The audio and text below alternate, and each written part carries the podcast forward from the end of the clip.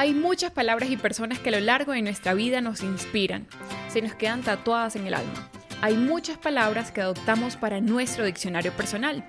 Mamá, fe, esperanza, vida, miedo, sueños, futuro, creatividad, ideas, migración.